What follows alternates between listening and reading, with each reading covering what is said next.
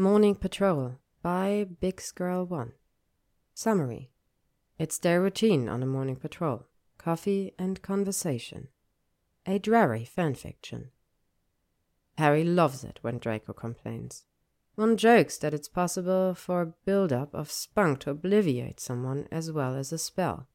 Harry blushes and tells him to shut off, but he can't deny that watching Draco bitch about various things is far less annoying now that he's realized he's in love with him.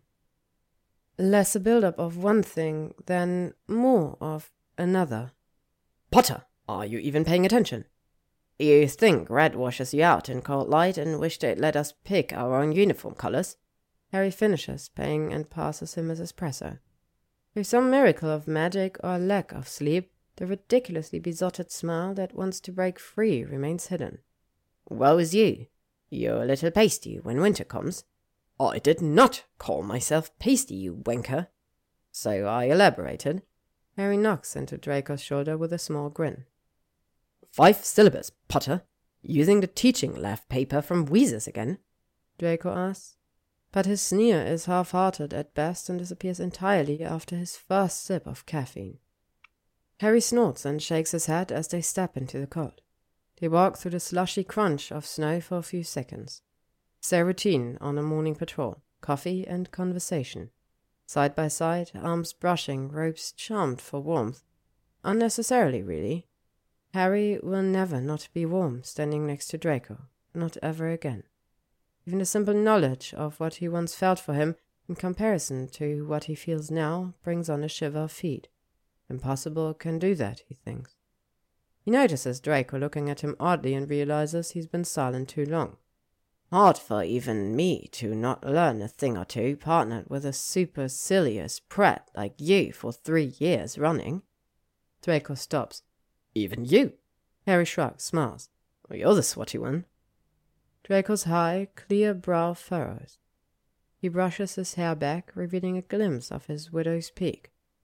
Surely you're not saying you're not smart, Harry? Harry rubs the back of his neck uncomfortably. Of course not. I'm smart enough. More than enough. He says, studying Harry another moment before he resumes walking. Barely audible over the hush of the snow flurry around them, he adds, Why else would they keep trying to promote you? Then again, you keep turning it down, so you're obviously not as smart as I assumed.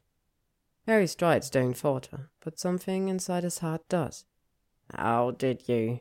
I'm your partner, Draco says sourly. They keep sending me the files for potential new partners only to say that you've opted to stay in position. His voice lightens, lilts. Shame, too. Some of them were rather attractive, he says, punctuating the word with a smirk. Probably wouldn't mind working with them. Great plan, Malfoy. Harry says, something poisonous rising swiftly in him. And his morning was going so well. Sexually harass your partner, get thrown off the force. It's not like you've worked yourself to the bone to get on it or anything.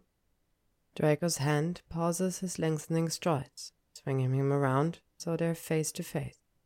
The clouds of their breaths fuse, disappear. Draco's hand remains on his arm, deceptively strong. If I can control myself around you for years on end, I don't think anyone else will be a problem, he says evenly. Harry's heart throbs. The world narrows to crystalline fragments, the snow swirling around them, the puff of each lingering exhale, the icy tone of Draco's complexion, highlighted by the stamp of red over his cheeks, the curvature of his slender lips. And then they are kissing in the middle of Diagon Draco's hand framing Harry's face, Harry's finger fisted tight in his snow tufted hair. Draco's lips are cold, but his kiss is scorches Harry through to his marrow. His belly quakes with it, his cock thickens painfully fast. Draco moans into his mouth, a sundering sound. Harry swallows it, barely aware of the soft cry of relief wrenching out of his own throat as Draco's tongue slips in to stroke against his. They break apart after who knows how long. Harry can barely draw breath, or perhaps simply can't stop drawing them in. Oxygen seems to play some part in his dizziness, at least. The street is quiet. They stare at each other. I. I didn't think you'd. Harry doesn't know how to finish that. He falls silent. Draco swallows. The pink on his cheek has deepened, spread. His eyes have gone near black. His voice is dry and only slightly shaky when he says, That's because you're stupid. I've always said so. Harry cracks a startled laugh. After another beat, they begin walking again. When we get back in, go to Kingsley's office and tell him you're ready to take the position. Yes, sir. Soon I'll be calling you that.